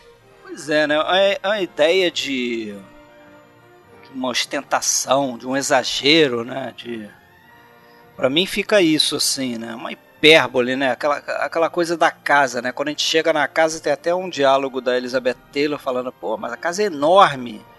Aquela casa enorme no meio do nada, né? Aquele modo de vida, né? Ali do, do que depois passa a ser do, Jet do Ring. explorador, do Jet Rink, e depois da família, né? Do, dos Benedicts também, quando eles começam a explorar o petróleo ali naquela. É, eu acho que isso está relacionado principal realmente tema do filme, que é o Texas. É, eu, eu, eu, já tinha visto esse filme e confesso a você que talvez tenha visto com sono, não, não, não lembro, mas eu não tinha esse filme em, em alta conta achei o filme arrastado a primeira vez que eu vi. Agora revendo, eu, eu acho que é, um, é um, um, grande, um, grande filme, apesar dos problemas que a gente vai comentar, que incomodam. Alguns problemas, pelo menos para mim, incomodam. Mas eu acho que é inevitável algumas comparações. A mais óbvia delas é com o próprio E o Vento Levou. Né? É, esse filme, eu acho que ele está para o Texas, assim como E o Vento Levou. É, é uma. É Está para Tara. Está para a Geórgia, né? Aquele tratado sobre modo de vida de um, de um lugar, numa época. Né? E aí, nesse caso, inclusive, cobrindo uma mudança de vida. É, a gente está falando do Texas, que, bom, para começar do tal do Giant, né? Já é o maior estado americano em extensão. Né? E, Gigante. É, e tudo é grande, tudo é exagerado. É, a, a economia girava em torno do gado no passado rebanhos enormes, terras enormes a perder de vista, aquela coisa toda, e depois vem a descoberta do petróleo e se muda o foco para a atividade econômica do petróleo, e aí aquela opulência, aquela gastação que não passou despercebida para a senhora Edna Ferber, né, escritora que escreveu em 52 um romance contando uma saga que incluía toda essa essa mudança econômica, social, esse desenvolvimento do Texas, né? baseado aí nessa, nessa família de praticamente um reino, né? uma, uma história de um, de, um, de um clã, de um feudo ali no Texas, incluindo aí questões de, é, de racismo, questões de, de machismo, né? ou feminismo, dependendo do ponto de vista, e baseado em pessoas reais ali, né? baseado num, num fazendeiro real, num, num, num alpinista social do petróleo real também. Só que ela foi muito criticada, né, quando saiu o livro pelos texanos, né, porque justamente não gostaram de se ver retratados de uma maneira tão fiel assim, né? Ela foi aquela coisa, né? Que foi deu uma queimada, na ferida, mexeu né? na ferida, porra. A gente, tudo bem, a gente pode ser racista, agora a gente não quer ninguém escrevendo livro dizendo pro mundo inteiro que a gente é racista, porra. é, mas... é, né? O, o filme tem esse essas tonalidades aí também, né? Esses subtemas que são interessantes. Não só isso, como você falou, mas esse modo de vida que acaba refletindo essa questão racial, né? e do Macho Man, né? Aquela coisa do. Porque esse filme tem essa, esse, esse lance interessante também, que talvez não fosse muito comum na década de 50, né? A personagem da Elizabeth Taylor ser uma mulher ali numa condição pré-feminismo, talvez ali, né? sim, né? Sim. Tem uma cena interessante que eles estão discutindo política, os homens, Discu né? Isso, discutindo negócios e política e as mulheres estão num canto e ela e ela chega perto dos homens e fala: Ah, é, então é assim, né? Então as mulheres vão, vão dormir, vocês ficam aqui, não sei o quê. O que, que é? O que, que tem de tão importante negócio que uma mulher não pode saber, entendeu? É. Isso não era uma coisa comum que você via num filme da década de 50. Sim, sim. E claramente ao longo de todo o filme, né? ela, ela simboliza esse, essa mudança, ela é, ela é o agente dessa mudança, né? O cara vai buscar ela lá na, no leste, lá em, acho que em Maryland, é. um outro modo de vida, né? Isso já fica claro quando ele chega lá, então eles cavalgando nos prados verdes, fazendo caça ou cavalgada. Esse é um é. conflito básico do filme, né? Que, é, que modo de vida. Desperta interesse, né? Como é que ela vai sobreviver naquela. Até Isso. tem aquele embate dela com. Com a Luz. Com a Luz, né? Que é a Mercedes McCambridge lá, atriz, né? Baita atriz, porra baita atriz. Pra ali, mim, ela poucos tipo, minutos é, ali, ela. Ela, ela é aquela atriz bem. que rouba qualquer cena que ela tá, né? É, chama muita atenção. E o personagem da Elizabeth Taylor é como é o James Dean também, um outsider ali, né? Mais um outsider, né? Nessa trilogia aí, né? Pô, não sei se você é, é eu, não, sei, não sei se você também lembra. A gente acaba sempre fazendo associações com outras histórias, mas ela quando chega na, na casa e sendo meio que é, tratada quase como uma incapaz ali pela irmã, é, já me lembrou de imediato um filme que a gente reviu há pouco tempo do Bergman ali, que era o Fanny Alexander, né, quando, quando a, a moça se casa lá com o pastor e aí na, vai para casa do pastor, a irmã, aquela coisa é, rígida, e a irmã quer dominar e não admite que ela tome decisões dentro da casa. Então, ah, lembra. Lembra bastante. Lembra um pouco sempre, claro, o Rebeca também, né? A nova a nova esposa que chega e porra, e como assim? Ela quer ter a chave dos cômodos ela quer é, tomar decisões eu é que tomo decisões aqui e tudo. E isso também essa esse embate das duas fica muito simbolizado naquele cavalo né? É através do cavalo ali que a coisa muda né radicalmente, né? Porra, o cara na verdade foi lá comprar o cavalo em Maryland, não foi lá arrumar a mulher, ele foi comprar o cavalo e volta é. com o cavalo e com a dona e do cavalo. E uma esposa. e com a dona do cavalo, né? E aí é justamente o cavalo que acaba matando a irmã dele, né? É, porque ela também quis descontar no cavalo quis, a raiva que tinha quis. dela, né? Deu aquelas esporadas que aparecem. Aliás, é uma, uma cena muito boa, né, cara? Porque ele faz lá um, um, plano geral enorme, que a gente vê só o cavalo no horizonte, né, pulando Isso. daquele jeito, Isso. e ele corta para um plano detalhe da espora batendo, aquilo dá um impacto. É, é né? como se tivessem as duas brigando ali, né? A, a, é. a personagem da Leslie, é, da Elizabeth Taylor, simbolizada no cavalo dela, né? E ela acaba ganhando, né? Essa guerra. É.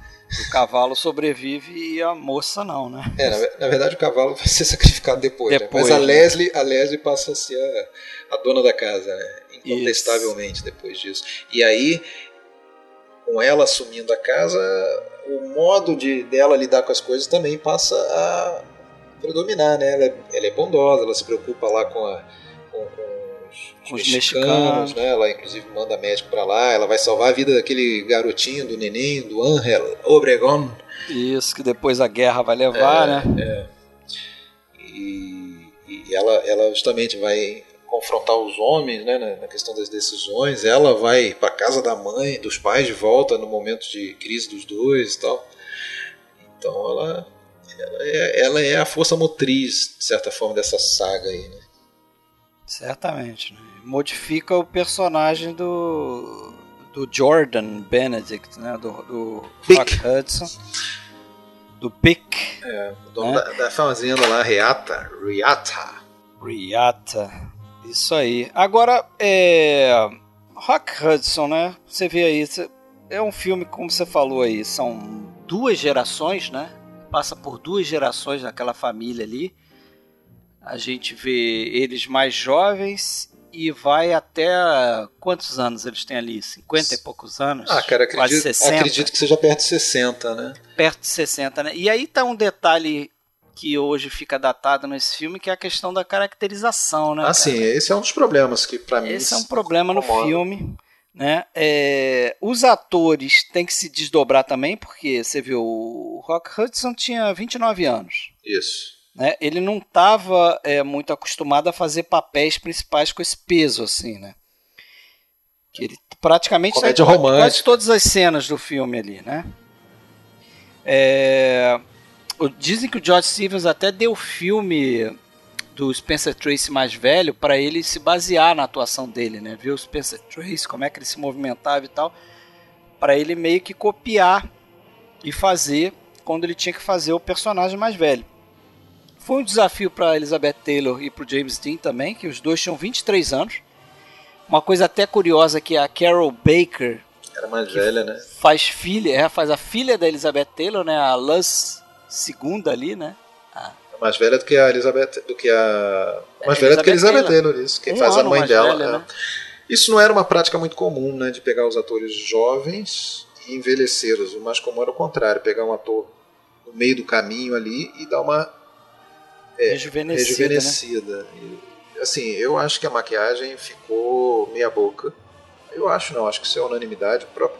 Agora, no caso do James Dean, ele se recusava a aceitar ficar horas e horas numa cadeira de, de maquiador.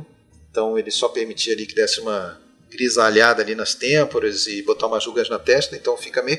Mas eu acho que no caso dele, apesar de eu, de eu achar que ele realmente era um cara que dominava as cenas, nessa parte velha dele ele fica um pouco é, caricato até. É, tudo bem que a principal cena dele mais velha ele tá bêbado, né? mas que é a última do, dele no filme. É.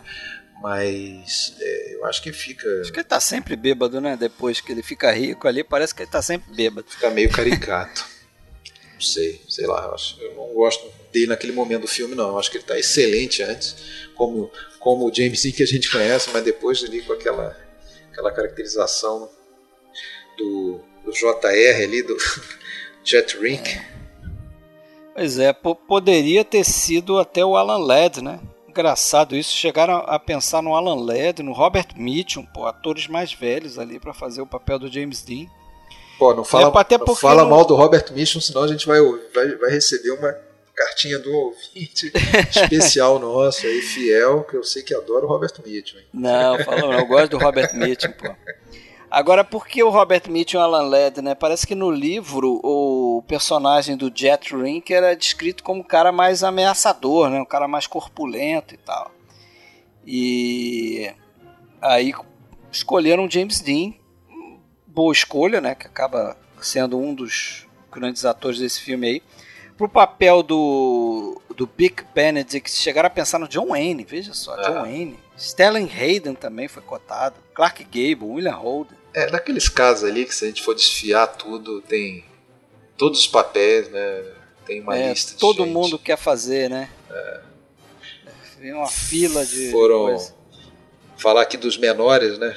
É, foram buscar um australiano lá, fez os primeiros papéis, o Rod Taylor, tá na, nas primeiras cenas ali, faz o noivo da. justamente da Elizabeth Taylor, né? Que ele pois é, esse, esse filme é recheado de, de atores da nova geração de Hollywood, né? É verdade. Rod Taylor tem o, tá ali. Tem Rod o, Taylor, tem o Dennis Hopper. Den, fala isso. Dennis Hopper. Dennis Hopper que já tinha próprio, feito com o James Dean o Juventude Transviada, né?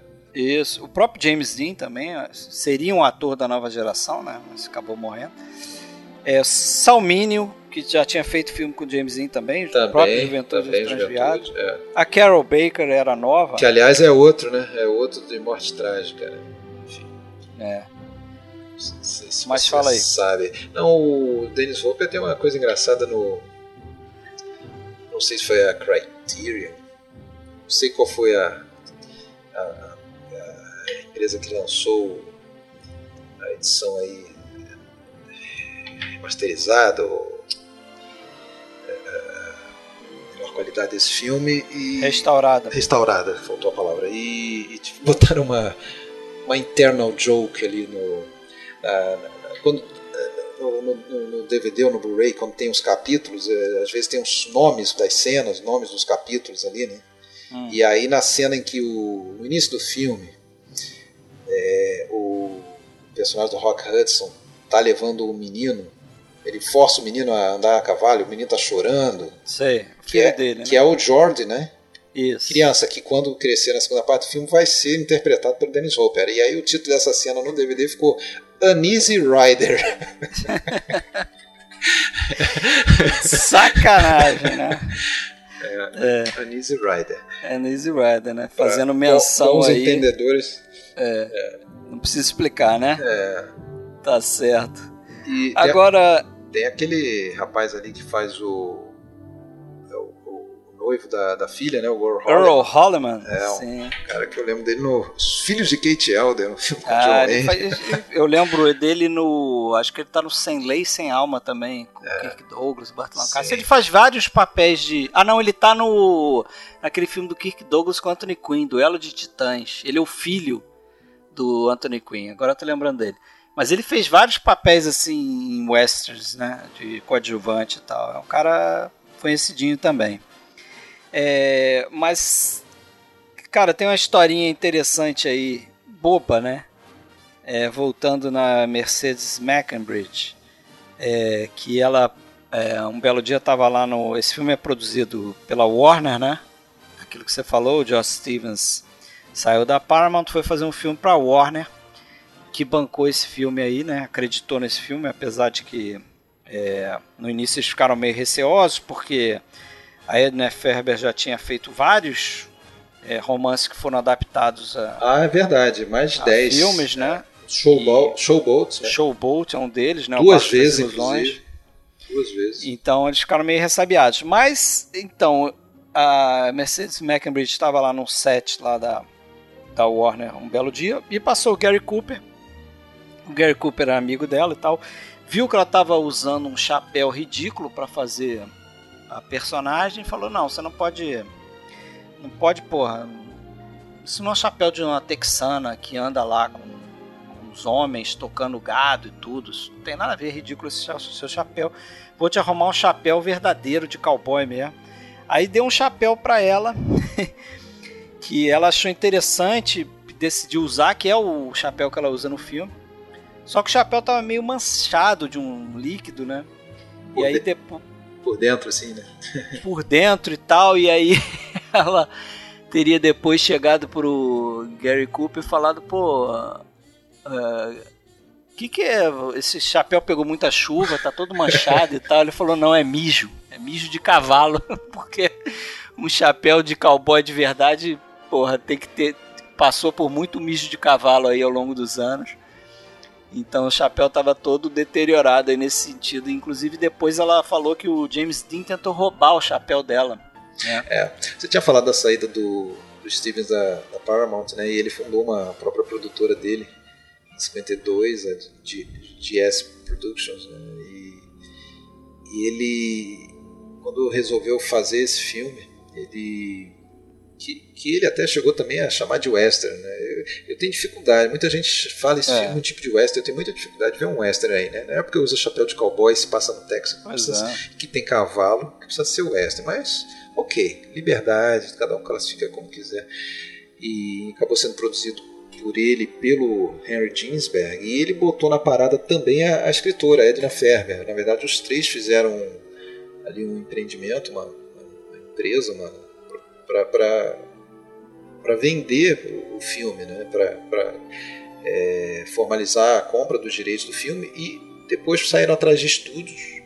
É, mas o problema é que ele estava saindo brigado da Paramount, ele tinha essa fama de fazer muitos takes e tal, então tava, não estava muito fácil. Mas o Jack Warner apostou é, meio que no escuro. Na verdade, ainda não tinha sido lançado o Shane nesse momento, ainda durante o ano de 53 ele, ele apostou nisso, inclusive aquela coisa né, de não receber não receberiam salário, né, o George Stevens. Né? Ficou quatro meses né, sem receber. É, eles iam ficar só com. dividindo os, os lucros, né, a Edna Ferber, o George Stevens e o, e o Ginsberg. E quando saiu Shane estourou e foi um sucesso, aí o Jack Warner ficou é, feliz da vida, né? E aí, negócio que ainda não estava iniciada a produção, e aí eles partiram para produzir logo, começar as, as, as filmagens, né? É, ou para fazer a pré-produção. Né? Na verdade, ainda demorou um pouquinho, foi só em 55 né? começaram as filmagens.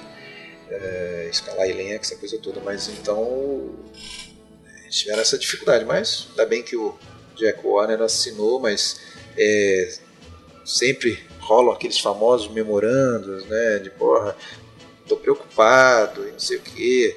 É, dizem que para o Shane você entrevistou 1.500 cavalos. Tem, tem, tem, essa, é sério, tem essa lenda né, que ele, ele, entre aspas, né, entrevistou ele para escolher qual seria o cavalo do Shane. Imagina o que, que ele não ia fazer no, no Giant, né? Se já era gigante o negócio, ia demorar anos. E acabou demorando. Só para montar foi quase um ano, né? Acabou as filmagens em 55 Imagina e. a quantidade de 56. Quantidade de película que não deve ter gastado nesse filme. Pois é. Filme de 3 horas e 20. Acho que no corte inicial tinha 3 horas e 35, sei lá. É engraçado que tem um memorando de Jack Warner falando alguma coisa assim: olha, é... a gente tem muita preocupação por causa dos cinemas aí, eles reclamam muito quando um filme tem. É, passa muito de duas horas. Então eu tô desconfiado que esse seu filme vai ficar aí por volta de duas horas e meia eu, eu achava que eu queria que você fizesse um esforço para sem comprometer a questão narrativa e tal, porque eu sei que é um eco de proporções grandes, não sei o quê, mas tentar enxugar para chegar o mais perto possível de duas horas. Pô, o filme acabou com 3 horas e 20. Ou seja, ficou bem longe disso. Passou um pouquinho, né? Mas vamos, vamos falar um pouco aí do James Dean, cara. Porra, temos, né? Eu acho que é Morte, é, né? Eu acho que é, acho que é a primeira vez que a gente fala de um filme dele no podcast.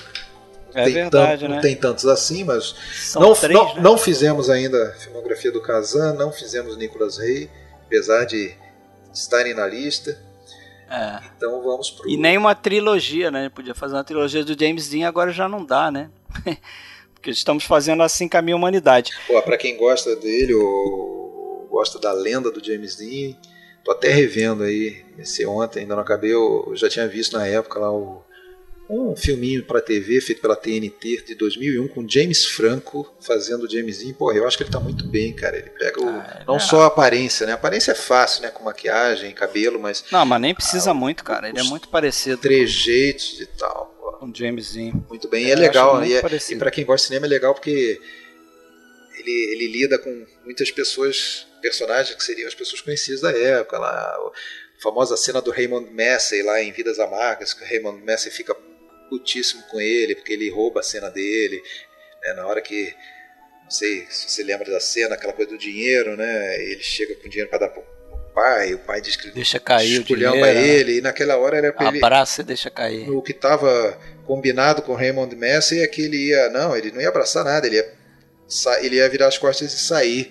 E não, ele vai para cima do Raymond Messi, abraça, beija e, ele, tá, ele fazia isso, né? Isso na ele... primeira, no primeiro filme dele no cinema, né? Chegou chegando. Improvisava muito, né? Ator do método também, né?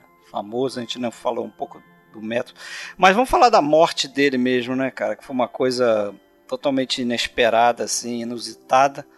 Né? Aconteceu no final da produção desse filme, né? Produção que eu digo filmagem mesmo.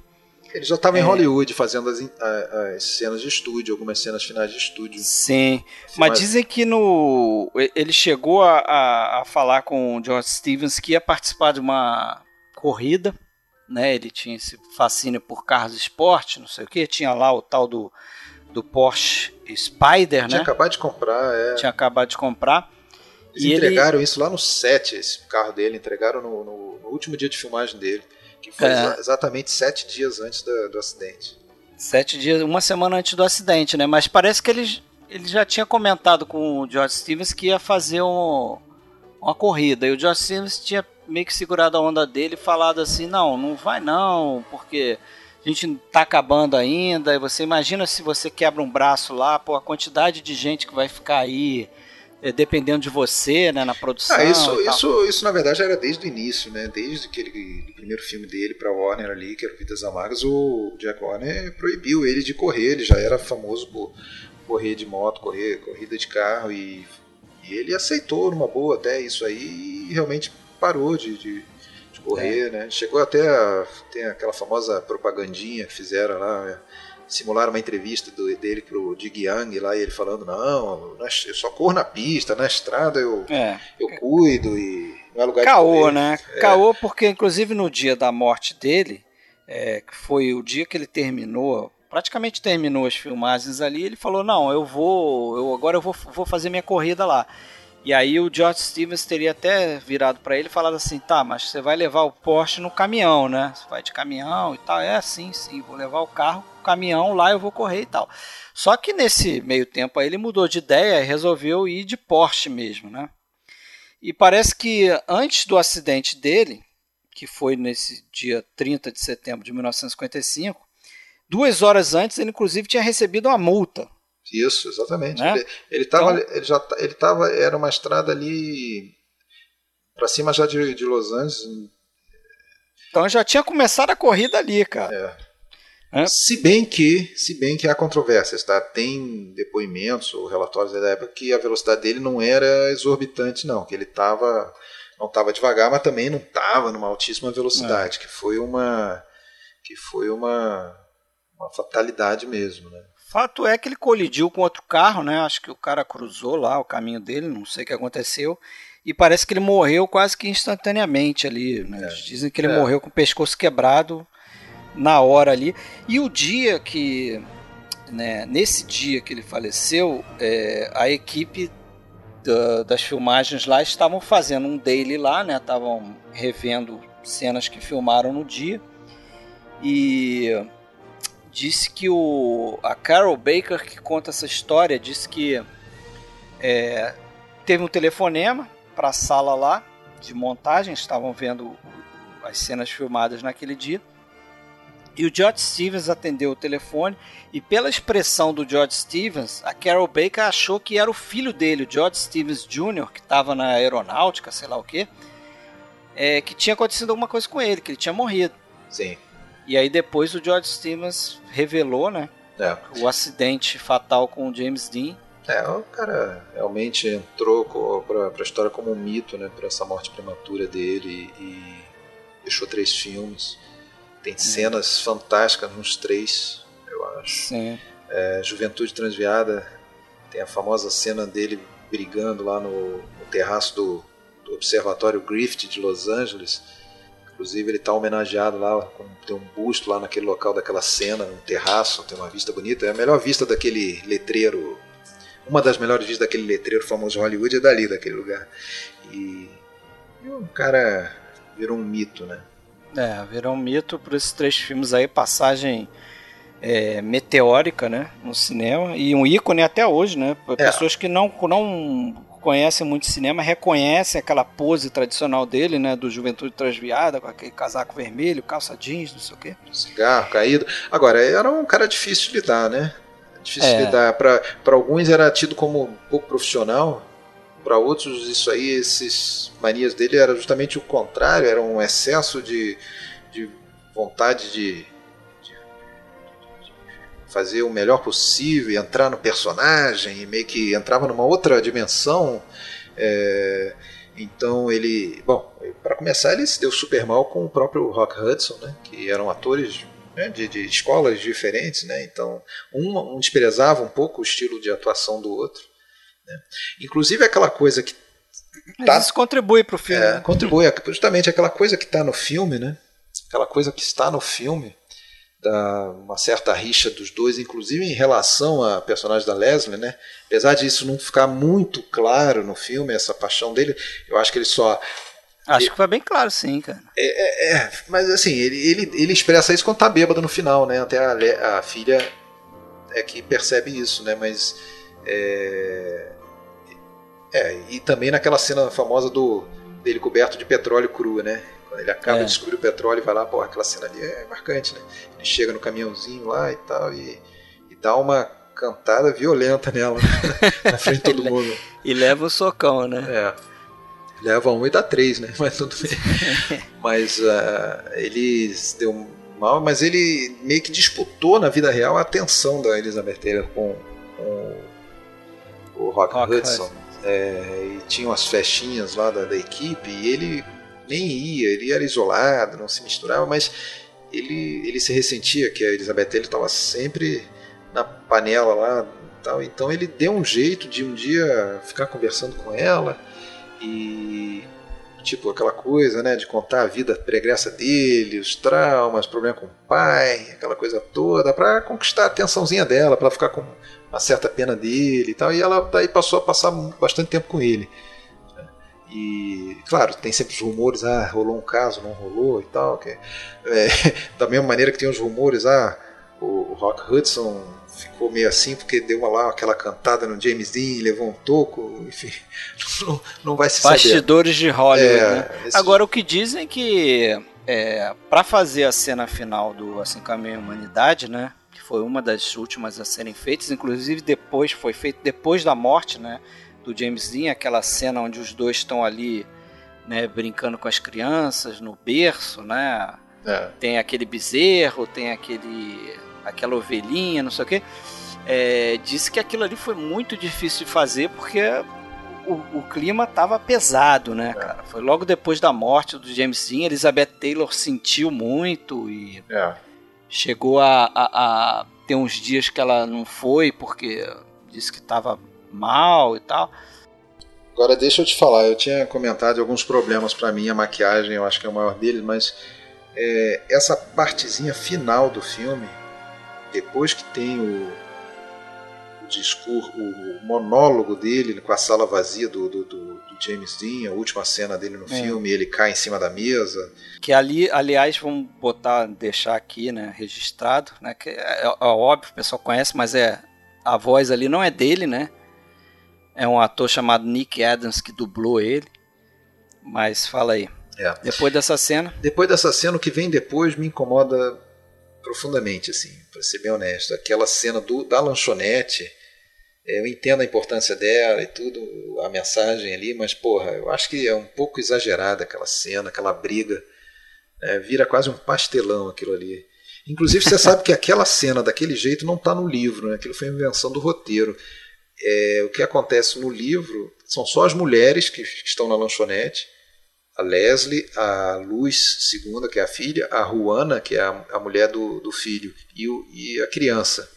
Sim. E, mas aí sim, vem lá o cara da lanchonete dizer que eles não podem ficar ali e tal, e, e elas simplesmente vão embora. E não, não tem problema nenhum. Não Ele, tem redenção do personagem. É, não tem a redenção. Eles quiseram dar uma redenção, mas pô, eu acho que é quase vira quase uma comédia, você não acha? Inclusive no final ele, o cara joga a plaquinha em cima dele.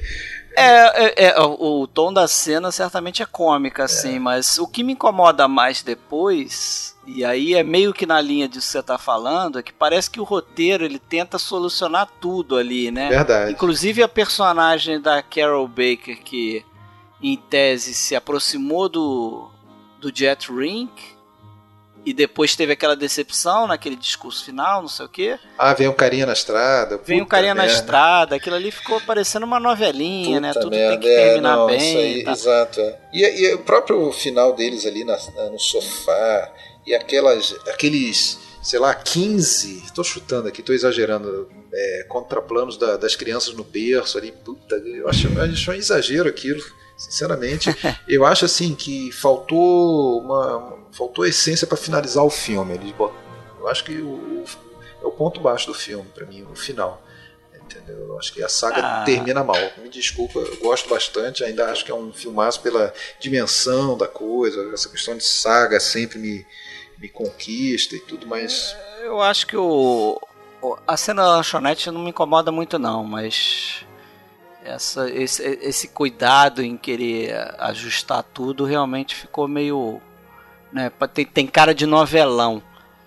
Mas é isso aí que você falou, não deixa de ser um excepcional filme. É, também acho que não, é... não estraga o filme, não. Concorreu aí a 10 Oscars, mas foi uma decepção, né, no Oscar, né? Concorreu a 10, levou um só. Levou só um, né? Levou só o George Stevens no seu segundo, não é isso? Estranhamente ganhou só diretor, né? coisa curiosa. Pois é. Não sei se tem filme, muitos filmes assim que tenha ganho só diretor. Estranho, é algo a ser pesquisado. Mas foi indicado a melhor filme. É, James Dean, ator principal, né? Foi a segunda indicação póstuma dele. Né? Ano anterior ele tinha sido indicado pelo Vidas Amargas, que tinha sido a primeira indicação póstuma para um ator. É, o Rock Hudson também como ator principal, os dois perderam para o Will Brenner. Mercedes. A Mercedes McEnbridge para atriz coadjuvante, roteiro adaptado, direção de arte, figurino, trilha sonora e montagem. Né? Ele perdeu o filme pro A Volta ao Mundo em 80 Dias. Pois Eu não é. sei se você Essa... viu esse filme, mas vi, é vi. bem inferior. Sim, sim, bem sim. inferior. Bem esquecível esse filme. Ninguém lembra de, desse filme mais. Dizem, né? Dizem que o tal do Mike Todd, que era o produtor do A Volta ao Mundo em 80 Dias, era um cara meio Harvey Weinstein, né? É, que é hoje, né? Que era hoje, né? Agora ele tá com problemas aí, né?